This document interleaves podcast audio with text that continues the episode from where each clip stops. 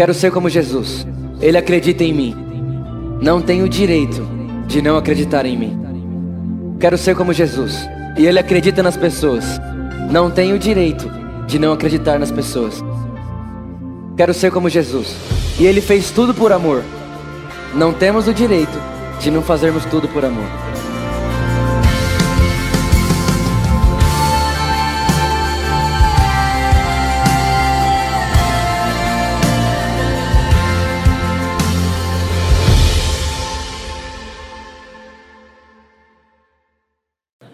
Abra sua Bíblia comigo em Salmos capítulo 22. Salmos capítulo 22, versículo 1. Eu estou pronto para o melhor culto da minha, da minha vida. Tem mais alguém? O das 5 foi o melhor culto da minha vida. Tomara que esse seja melhor. Salmos capítulo 22, versículo 1. Meu Deus, meu Deus, por que me abandonastes? Por que estás tão longe de salvar-me? Tão longe dos meus gritos de angústia. Feche seus olhos. Espírito Santo, essa é a sua palavra.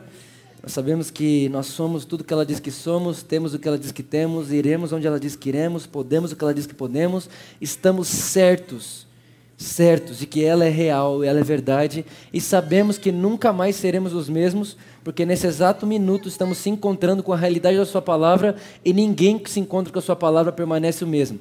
Então nós já te agradecemos porque nunca mais seremos iguais. Em nome de Jesus. Amém. Amém, amém e amém. Gente, uma das coisas mais importantes do cristianismo, uma das coisas que nós mais precisamos manter em mente, é que Deus é três: o Pai, o Filho e o Espírito Santo. Talvez você está ouvindo isso aqui hoje pela primeira vez na sua vida. Talvez você nunca escutou alguém falar que Deus é três. Ou talvez você está aqui, você já escutou falar que Deus é três, mas você não entende muito bem disso. Ou talvez você está aqui hoje e você tem muita certeza, convicção, embasamento bíblico é, dessa realidade, que Deus é três. Repita comigo, Deus é três. Deus é três. Fala assim comigo, Pai, Pai Filho, Filho e Espírito Santo. Agora, ao mesmo tempo que nós sabemos que Deus é três, nós sabemos que Deus é eterno. Sim ou não? Sim. Deus já nasceu? Não, Deus não nasceu. Ele é a vida. Né? Deus passou a existir? Não, ele sempre existiu. Deus é eterno, sim ou não? Sim. Então Deus é três e eterno. Ok? Então a maior verdade de todas, e nós precisamos começar assim como uma introdução para aquilo que a gente vai falar, é que Deus é uma família, o Pai, o Filho e o Espírito Santo, e essa família se relaciona sem nunca se quebrar desde uma eternidade que a gente nem conhece. Então, desde muitos e muitos e muitas eternidades e eternidades e eternidades para trás, se é que eu posso falar isso, Deus já se relacionava com Ele mesmo. O Pai, o Filho e o Espírito Santo. Certo? A gente não consegue de forma alguma mensurar o que é uma eternidade. Mas de verdade, se você fica longe de alguém que você ama, ou se sente, ou sente que quebrou algo que você tinha com essa pessoa, já não dá um, uma tristeza? Já, já, quem é que gosta de ficar longe de quem ama? Quem é que gosta de se sentir abandonado por quem ama? Quem é que gosta disso? Ninguém. Muito pelo contrário, isso é o pesadelo de qualquer um. Tirar você de quem você ama. Se sentir abandonado por quem você ama. Agora pensa. Esse Deus que é três, que é uma família, faz o homem à sua imagem e sua semelhança. Aqui está você, aqui estamos nós. E esse homem peca. E quando esse homem pecou, esse homem merece morrer. Merece. É como a Bíblia diz que o salário do pecado é assim: você, é, da mesma forma que você merece seu salário quando você trabalha na sua empresa, você merece morrer quando você peca. É, uma, é um salário, não é recompensa, é salário, é diferente. Salário é, é diferente de recompensa. Então, o salário do pecado é a morte. Só que, quando Deus fez você, ou seja, quando o Pai, o Filho e o Espírito Santo disse façamos nós, repara que é no plural, façamos. O nome de Deus no hebraico é Elohim, que é plural. Deus é plural, Pai, o Filho e o Espírito Santo. Quando Ele faz a gente, quando Ele faz eu e você, e nós pecamos, nós merecemos morrer. Só que eles não fizeram a gente para isso. Quando Deus fez você, Ele te fez para a vida. Só que precisava de alguém pagar o preço para aquilo acontecer. Para você não morrer, alguém precisava morrer no seu lugar.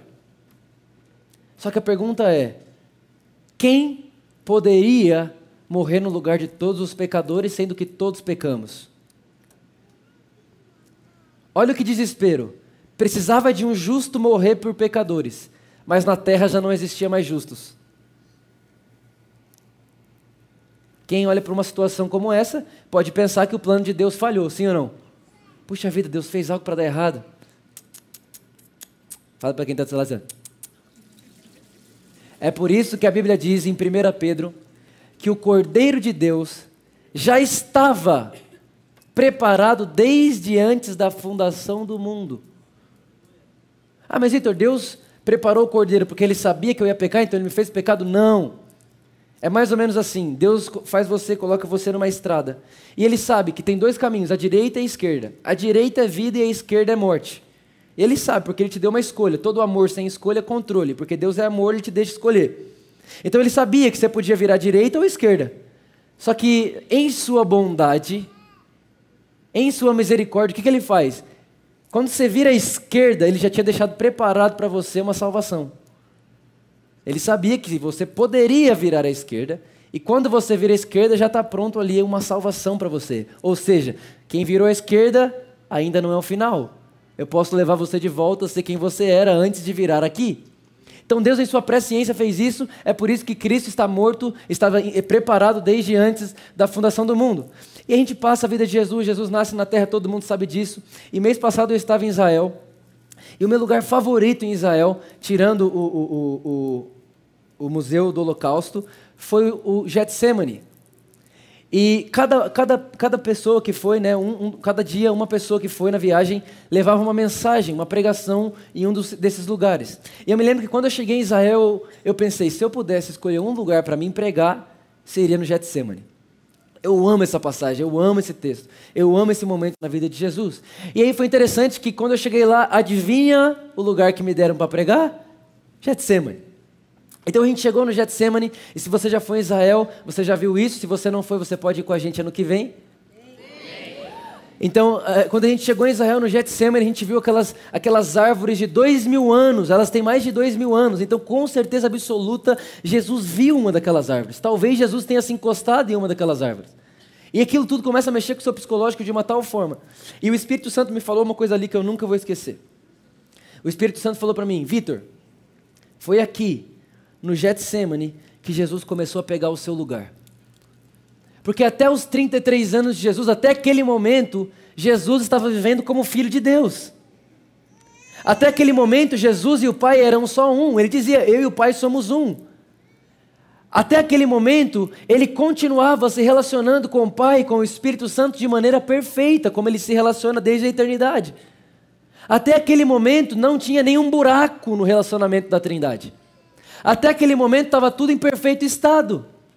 Jesus e o Pai eram um, o Espírito Santo estava em Jesus, então a família de Deus, que é o Pai, o Filho e o Espírito Santo, eles estavam em completo acesso um ao outro.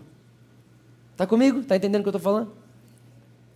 Só que a partir daquele momento no Getsemane, Jesus, a Bíblia diz que começa a suar sangue. Gente, como é que faz para suar sangue?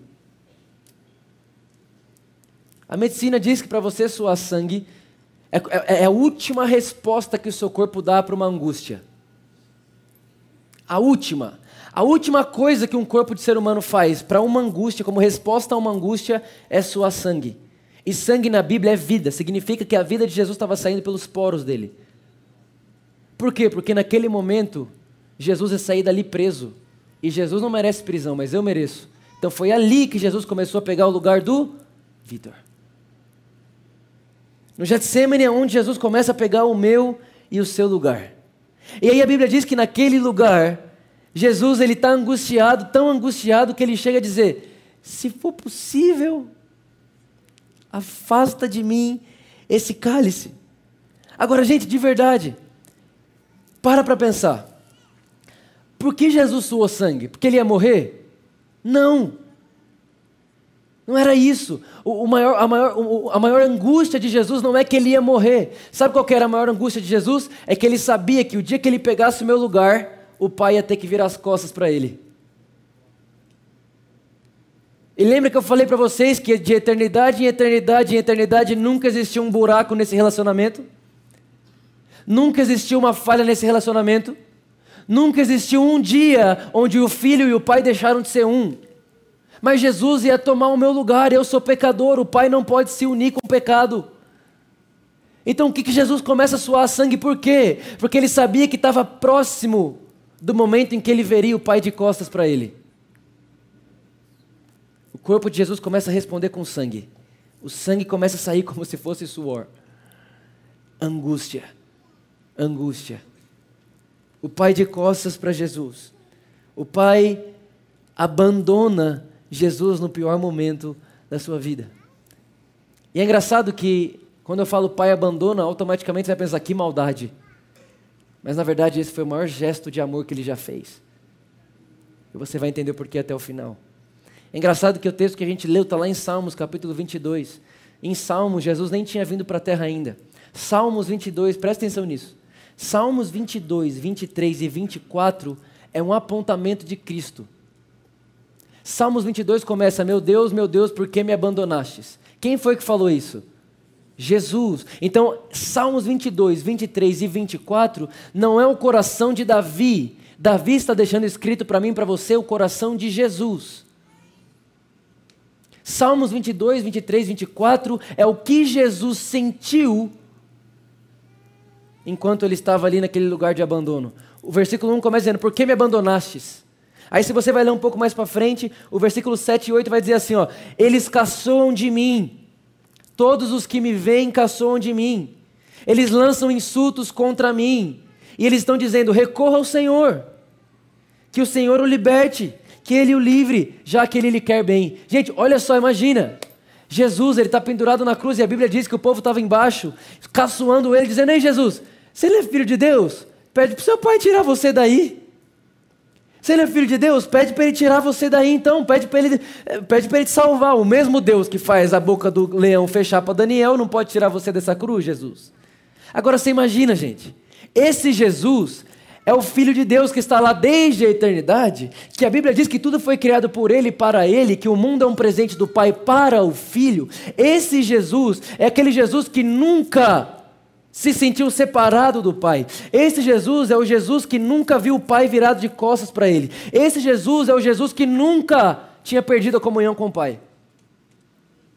De repente, o Pai está de costas para ele, ou seja, não tem comunhão entre nós. Se você começar a falar comigo, eu virar as costas para você, é para você parar de falar, porque eu não vou te ouvir. O que, que Jesus sentia essa hora? E aí, quando ele olhava para baixo, as pessoas pela qual ele estava morrendo por elas, dizendo para ele: sai daí. Mal sabia elas que aquele era o lugar delas. Sai daí. Você não acredita que Deus quer bem? Sai daí então. Jesus agoniado e angustiado. Um pouco mais para frente, no versículo 15 fala assim, ó, Jesus dizendo: Meu vigor secou-se como um caco de barro e a minha língua gruda no céu da boca. Deixaste-me no pó, à beira da morte. Jesus está agonizando na cruz. Por que, que a língua dele está grudada no céu da boca? Porque ele estava com sede. Lembra que ele pediu água? Agora você imagina a água da vida com sede e com a língua presa no céu da boca de tão seca que estava. Quem está conseguindo imaginar a angústia que Jesus estava essa hora? O pai virado de costas para ele, o, o, o, o, alvo do que ele estava fazendo, caçoando dele, xingando ele, cuspindo nele. Ele estava nu. Jesus foi crucificado nu. E para um judeu não existe nada pior do que você aparecer nu, é vergonha. Nu. E ele olhava para baixo, via o ser humano apontando para ele, dizendo: que ele deveria pedir para o pai tirar ele de lá, porque se Deus amasse ele mesmo, ele não estaria lá. E quando ele olha para o céu, ele vê o pai virado de costas para ele. Olha que momento fácil de Jesus. Salmos 26, 22, 16, um pouquinho mais para frente, estou lendo alguns versículos de Salmos para a gente poder prosseguir. Cães me rodearam, um bando de homens maus me cercaram, perfuraram as minhas mãos e os meus pés. Agora, gente, de verdade, pensa para fazer um furo no pé. Pensa o que, é, o que deve ser um furo no pé. A teologia diz que o prego que prendiam os pés tinham 17 centímetros. Pensa, 17 centímetros. Tiveram que prender um pé de cada vez, porque não tem como atravessar um prego em dois pés. Então prenderam um primeiro, depois prenderam outro. E a Bíblia diz que Jesus, em meio a tudo isso, ele nunca falou uma palavra. Jesus nunca gritou. Eu estava pregando numa igreja essa semana, essa semana passada, e eu conheci um pastor, esse pastor, é, é, ele era cigano, cigano mesmo, de religião, cigano. E ele contou para mim a conversão do pai dele como foi. Olha como foi. O pai dele, quando era adolescente, ele viu uma vez, ele trabalhava numa fazenda e ele viu uma ovelha sendo levada para ser morta. Ele viu uma ovelha sendo levada para o matadouro. Aí, presta atenção nisso. O que encantou nele é que enquanto a ovelha estava sendo levada para morrer, ela não fazia escândalo, não fazia barulho e tudo que ele via, o olho dela cheio de lágrima. Aí ele ouviu aquilo e nunca tinha escutado falar de Jesus, passou muito tempo. Depois de anos, ele entrou numa igreja, foi convidado por alguém, entrou numa igreja, e quando ele está dentro da igreja, ele só escutou o pastor dizer: Jesus, que foi levado como ovelha ao matador, ele lembrou. E quando ele lembrou, ele disse: O quê? Deus se faz homem e é levado como uma ovelha ao matadouro, sem fazer barulho, com o olho cheio de lágrima. Eu quero aceitar Jesus. Esse cara entregou a vida dele para Jesus assim. E aí, sabe o que é mais incrível? Escute isso e nunca esqueça. Sabe por que Jesus não gritou? Você já percebeu? Se você já fez algum, é, algum tratamento psicológico, alguma coisa assim, vai ter psicólogo que muitas vezes vai falar para você gritar. Pega a almofada, põe na cara e. Por quê? Porque grito alivia a dor. Por que Jesus nunca gritou? Porque Jesus não gritou.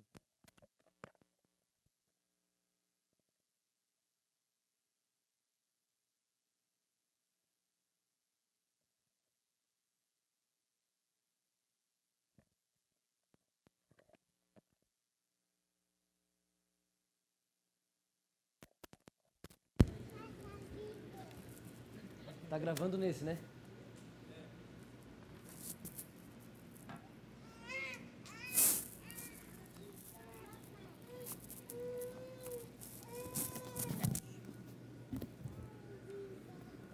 Pronto. Agora sim. Por que Jesus nunca gritou? Porque dor, grito alivia dor. E Jesus não queria aliviar a dor. Jesus nunca quis aliviar a dor que ele estava passando. Por que não? Porque a Bíblia diz que ele viu o fruto da dor. E quando você vê o fruto da dor, você não quer aliviar, você quer passar por ela. E qual era o fruto da dor de Jesus? Um novo e vivo caminho, que seria aberto no seu próprio corpo, para que quem passasse? Nós. Então Jesus ele sofreu calado. Ele foi levado calado, como uma ovelha ao matadouro, ele foi levado calado, em silêncio. E aí olha o versículo 18, ele fala: "Dividiram as minhas roupas entre si". Gente, você imagina Jesus lá morrendo, agonizando, todo arrebentado, chicoteado, uma coroa de espinho nele, e as pessoas tirando a roupa dele e começaram a cortar para ver quem quer ficar com a melhor parte, porque Jesus usava linho fino, sem costura. Era a roupa mais cara que tinha. Roupa cara. Então eles queriam ver quem ia ficar com o maior pano para poder ganhar dinheiro ainda.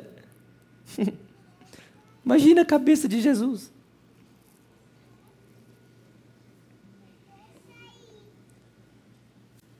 Estão vendendo as minhas roupas enquanto eu estou agonizando. Estão vendendo as minhas roupas enquanto eu não estou conseguindo respirar direito. Estão querendo vender as minhas roupas enquanto eu estou fazendo tudo isso por eles. Só que lembra que eu falei para vocês que Salmo 22, 23 e 24 faz parte do mesmo pacote? No meio de tudo isso, a alma de Jesus gritando, a alma de Jesus desesperada a alma de Jesus suando, a alma de Jesus sofrendo, a alma de Jesus angustiada. Mas aí aparece Salmo 23, versículo 1. Jesus na cruz. Ele consegue lembrar-se de uma canção: O Senhor é o meu pastor, e nada me faltará. O 22, a alma de Jesus dá um grito. Jesus ele olha ao redor e ele percebe que está tudo um caos. Mas o 22 passa e chega o 23. E ele consegue pensar: o Senhor é meu pastor. Ele nunca vai me faltar. Em verdes pastagens me faz repousar. Jesus, mas peraí, você está na cruz. Enquanto a alma de Jesus gritava, o espírito dele dizia: Calma, é só uma dor de parto. Tá para nascer uma criança dessa dor. E Jesus conseguia dizer: Em verdes pastos me faz repousar. E o que mais, Jesus? Ele me leva às águas tranquilas. O que mais que ele faz? Ele restaura meu vigor. Gente, deixa eu te falar uma coisa. Eu estive lá no Gólgota, lá em Israel. O que acontece? Quando você pega uma cruz e você vai crucificar alguém, você abre um buraco no chão e joga a cruz naquele buraco para aquela pessoa ficar estendida. Sim ou não? E vocês já perceberam que toda vez que tem um crucifixo com Jesus, Jesus está meio assim, ó? Já perceberam? Ele está sempre meio curvado. Só que a verdade é que Jesus não poderia ficar assim. Por que não? Porque a lei diz que Deus não aceita carne amassada. Então Jesus não podia ficar assim. Não podia, não podia ter dobras na carne. A carne tinha que estar perfeitamente aberta.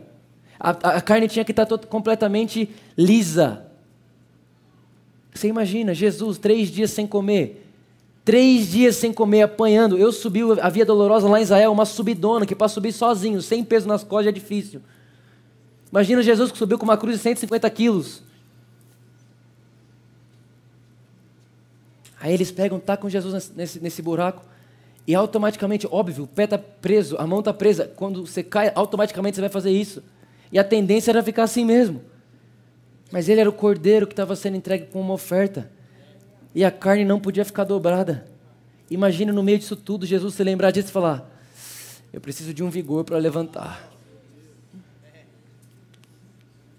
E qual que é esse vigor que a Bíblia diz? Ele, a Bíblia diz que Jesus via o fruto do seu penoso trabalho. E quando ele via, ele suportava. Então eu creio que na hora que Jesus está ali, ele se lembra: não posso ficar assim. Eu creio que ele pensou na igreja. E ele vai se levantar.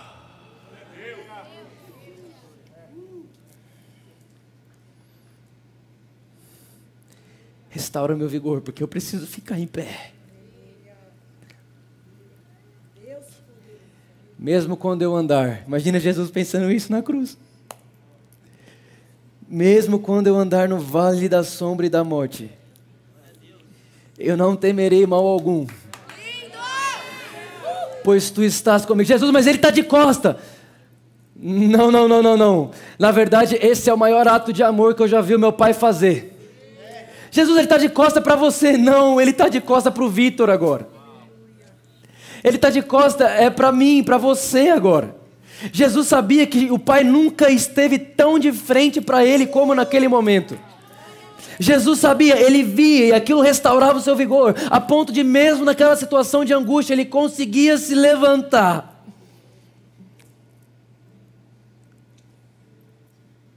E nesse momento, a Bíblia diz que um ladrão começa a dizer para ele: Ah, Jesus, se você é tudo isso, sai. Se você é tudo isso, sai. E na cabeça de Jesus, eu estou morrendo por eles. Gente, de verdade, Jesus, ele se despiu de sua forma de Deus. Eu creio que por um momento Jesus falou: será que ninguém vai crer em mim? Mas eu acredito que a primeira pessoa que ele via, eu acredito nisso, era o João. O único que não abandonou Jesus. Eu creio que quando pensava, será que não tem ninguém? Pedro olhava e via João. E João do lado da mãe dele. Ele dizia, tem um João aqui. E não satisfeito disso. Porque quem pensa, ah, é um a um, né? Um que não crê, outro que crê. Aí tem mais um do lado. E esse outro do lado olha para Jesus e fala: Quando você entrar no seu reino, o que ele estava querendo dizer? Estava dizendo assim: você deve ser rei em algum lugar, porque é impossível alguém ser pegado para ser morto assim e não falar um A. É impossível alguém ser levado para morrer do jeito que está indo e não dar um grito. É impossível. E eu, imagina aquele ladrão que sabia que Jesus tinha curado enfermo. Gente, imagina, imagina Jairo vendo Jesus crucificado.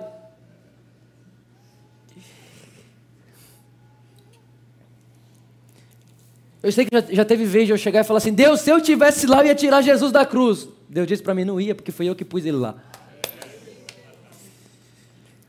O que prendeu Jesus na cruz não foram soldados, foi o amor de Deus por você. Ai, ai, ai, ai, ai, ai, ai, ai. O que, prende, o que prendia Jesus naquela cruz não era prego, Jesus é o inventor da vida, Jesus é o cara mais poderoso do mundo. Ele podia sair de lá na hora que ele quisesse, nem precisar fazer força. O que prendeu Jesus lá foi ver você. Quando ele te via, ele permanecia. Ele te via e não desistia. Ele via você curado e ele levava sua enfermidade. Ele via você em paz e pegou o castigo para ele. Ele via você prosperando e pegou a vergonha para ele. Ele viu você chegando diante de Deus e viu Deus de costas para ele, mas disse: "Tá tudo bem", porque ele nunca esteve amando tanto a humanidade como agora agora.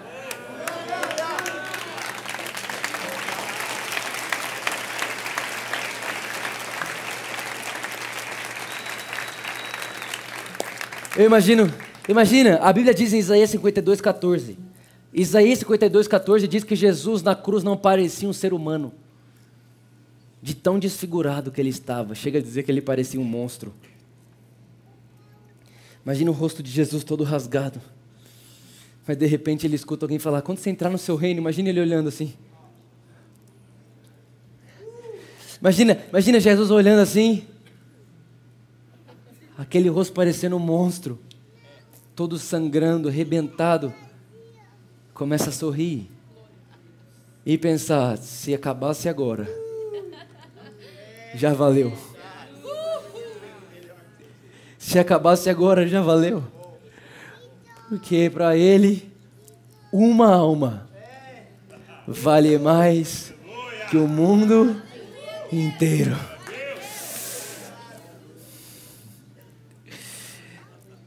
Eu creio que enquanto você ouve isso hoje, você está sendo curado de enfermidade. Eu creio que enquanto você escuta isso hoje, você está sendo curado na sua alma. Eu creio nisso. Só que tinha outro problema aqui. Jesus não podia morrer. Porque quem tem que morrer? Pecador. Como que alguém que não peca morre? Sendo que a morte só existe para quem pecou. Como que ia ser? Entra mais uma vez em, em ação o amor de Deus. A Bíblia diz para mim e para você que Jesus se entregou para ela. Por que, que ele teve que se entregar? Porque ela rodeava ele, mas não podia encostar. O diabo pode rodear qualquer nascido de Deus, mas ele não pode encostar em nenhum. Quer rodear, rodeia e assiste como se vive. Tocar não. Então o que Jesus faz? Se morte, olha só. Eu vou, eu vou pular em você. Então ele olha e fala: Está consumado em suas mãos entrego o meu espírito. E Jesus pula na morte. O corpo de Jesus morre. Só que aí entra uma parte muito legal. A Bíblia diz que quando o corpo de Jesus está morto, o Espírito de Jesus foi pregar. O Espírito de Jesus foi pregar. Trazer cativo o cativeiro. Olha que legal. Imagina só. Isso eu precisaria de muito tempo para explicar, mas existe um lugar chamado Seio de Abraão, onde todos os mortos que morreram antes de Jesus foram para lá e estavam esperando o Messias vir. Eles estavam esperando. Então, toda vez que alguém morria e aparecia lá, eles ah, deve estar mais perto de Jesus chegar, né? O Messias deve estar para chegar. E a esperança deles era esperar para chegar o Messias. Eles estavam esperando com Abraão, mas quem quer Abraão quando se tem promessa de Messias? Eu não quero. Amo Abraão, meu pai na fé, mas eu quero Jesus. Tá todo mundo lá. De repente chega João Batista. E João Batista é o primeiro que pode dizer assim: Olha, eu vi. Os meus olhos enxergaram. Enxergou o quê? Eu vi o Cordeiro de Deus que tira o pecado do mundo. João, você está falando para gente, você morreu agora, e você está falando para gente que lá na terra, o Cordeiro de Deus está lá, o Messias está lá. Está lá. Imagine que começaram uma festa.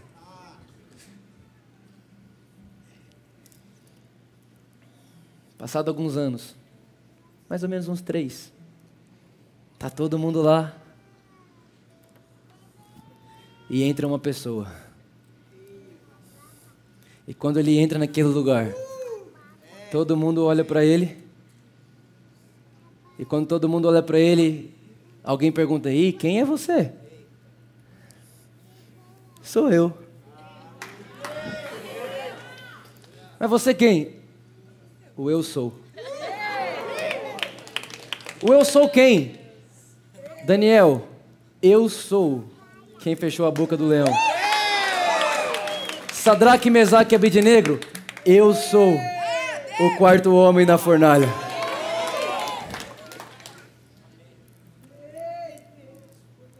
Davi? Ei, Davi! Eu sou o bom pastor que dá a vida pelas suas ovelhas. Ei, sou eu! Sou eu! E eles falam: Meu Deus, e agora? E Jesus começa a abrir todo o cativo cativeiro. E ele está dizendo: Já não há mais o que esperar. Já não há mais o que fazer, está consumado. Eu vim buscar vocês para sempre. Eu vim tirar vocês daqui para sempre. Aí imagina, João Batista olha e fala: Mas o que aconteceu com você, Jesus? Eu te vi fazem três anos. E quando eu te vi três anos atrás, você parecia um cordeiro. Agora eu olho para você, você está parecendo um leão.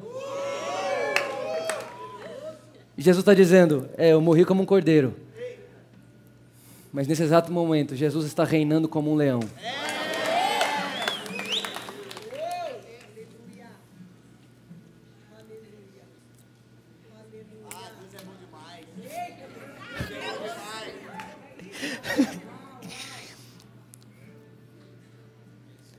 Aí, depois que Jesus vai levar cativo o cativeiro, a Bíblia diz que ele vai até o diabo. Está escrito na Bíblia que Jesus foi até onde ele estava. Agora você imagina onde o diabo mora. Não deve ser bonito. Mas também não tem um lugar que Jesus chegue e fique feio. Aí imagina só. O diabo está lá em festa, ele e os demônios dele. Uh, matamos Jesus. Matamos Jesus acabamos com Deus. Uh! De repente surge grande luz na escuridão. Aí, aí, aí, você imagina, imagina, imagina, vamos imaginar, vamos, Deus te deu mente para imaginar. Imagina os, os demôniozinhos lá, tudo louco, bêbado, maluco, uh, curtindo a vida e tal, cansado de ressaca, aparece luz, pum! Essa luz, é, essa luz não é normal aqui. Nem Lúcifer brilha tanto assim. Da onde vem essa luz? E começa a aparecer um barulho. Assim,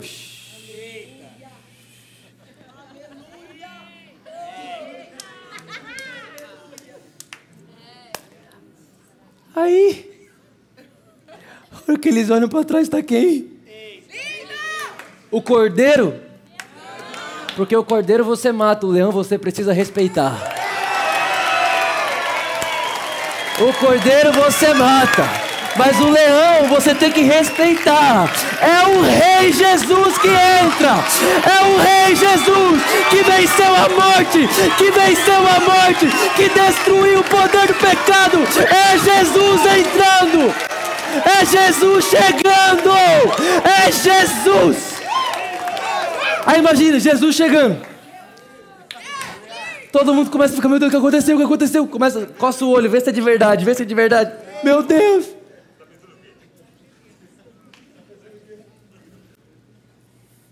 A Bíblia diz: sabe o que Jesus faz? Tira da mão do diabo a chave da morte. pega a chave da morte. E aí Paulo escreve: Onde está a morte? Aonde está a morte a sua vitória? Aonde está a morte o seu aguilhão? O nosso rei ressuscitou. Ele está vivo. Jesus é vivo. Jesus está vivendo agora. Ele está vivo. Ele é rei. Ele é rei sobre a morte, sobre a vida, sobre anjos, sobre a terra, sobre as nações. Jesus é rei. Aí, ele pega a chave. Ele pega a chave. Começa a ir embora.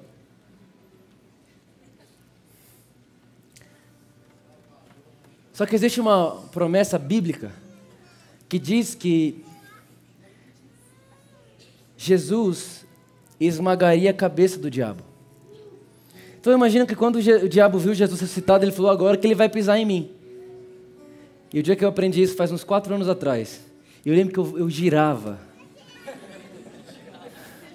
Eu pulava e girava, mas eu voava, pulava na cama. E, e o diabo fala, mas. E começa a pensar: será que ele esqueceu? Tomara que ele esqueça, que ele vai ter que pisar na minha cabeça. E Jesus, conhecendo de tantas coisas, imagina Jesus indo embora assim, ó. ele para. Você entendi o que você está pensando? Deixa eu te falar um negócio. Eu poderia pisar na sua cabeça agora, mas seria egoísmo. Vou pisar agora não. Em breve. Muito em breve, o Deus de paz esmagará a Satanás aonde? Debaixo dos nossos pés. Jesus está dizendo: Diabo, eu não vou esmagar sua cabeça sozinho. Eu vou levar a minha noiva comigo e nós faremos isso juntos. Nós faremos isso juntos. Nós faremos isso juntos. Ai, ai, ai, ai, ai. Ai, ai, ai, ai, ai. Ah!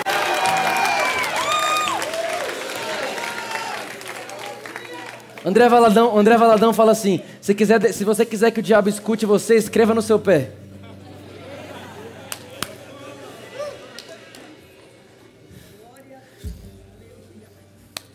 Tava muito bom até aqui, não tava? Mas fica melhor. Jesus sai da onde o diabo estava. Hum. Acaba o Salmo 22 com angústia, 23 vem o pastor que vai ressuscitar, e ele ressuscita, e então começa o Salmos 24. E o Salmos 24 aparece dessa forma: Do Senhor é a terra e tudo que nela existe, e o mundo e os que nele vivem.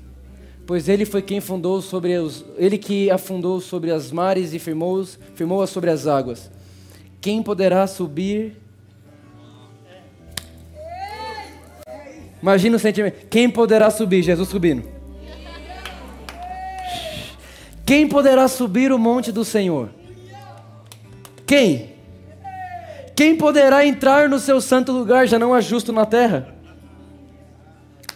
Aquele que tem mãos limpas e o coração puro, que não recorre aos ídolos, nem jura por deuses falsos.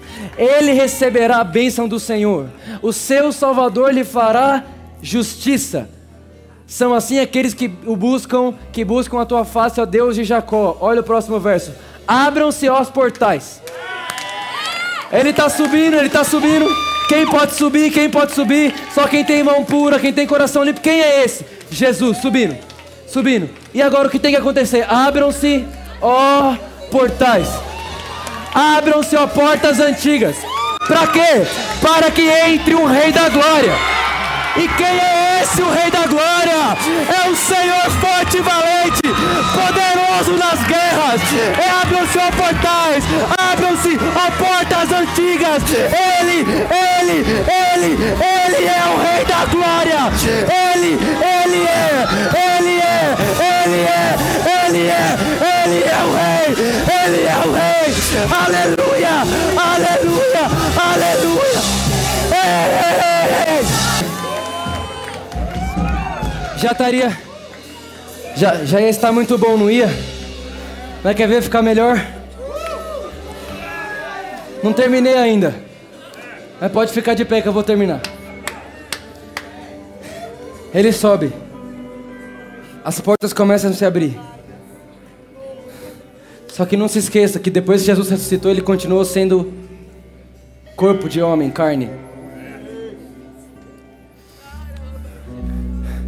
E quando Jesus começa a entrar, é a primeira vez que no céu pisa carne.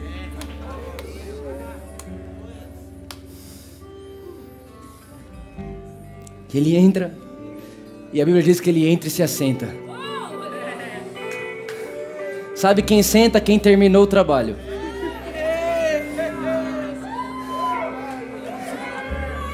Ele está sentado. Jesus está sentado hora dessa. E Efésios 2 diz assim: Deus nos ressuscitou com Cristo. E com Ele nos fez assentar nos lugares celestiais.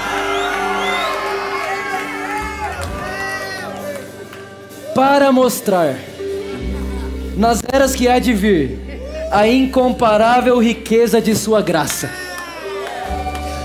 Peraí, você passou por tudo que Jesus passou para sentar lá? Não, você só chegou e sentou. Graça. Demonstrada na sua bondade para conosco em Cristo Jesus. Agora repara. Lembra que eu comecei falando para vocês que não existia um buraco na, no relacionamento da Trindade? Lembra disso? Lembra que eu falei que desde a eternidade, eternidade, eternidade, nunca houve um buraco, nunca houve um defeito, nunca houve uma falha. E talvez alguém que olha hoje vai falar agora tem. Porque existiu um momento na história onde o Pai, o Filho e o Espírito Santo não eram um. Então existe um buraco na história da eternidade, no, na, no relacionamento da Trindade, Pai, Filho e Espírito Santo, existe um buraco. E alguém pode olhar e dizer: Olha lá, tem um buraco lá no meio. Só que existe uma boa notícia nisso é que aquele buraco é exatamente do seu tamanho. Não, não, não, vou repetir, vou repetir. Eu vou repetir, eu vou repetir, hein? Eu vou repetir. Aquele buraco, o buraco que existe na história da eternidade, de separação do Pai, do Filho e do Espírito Santo, é exatamente do seu tamanho. Exatamente do seu tamanho. Pode entrar, pode entrar. Você pode entrar! Aleluia! Uh!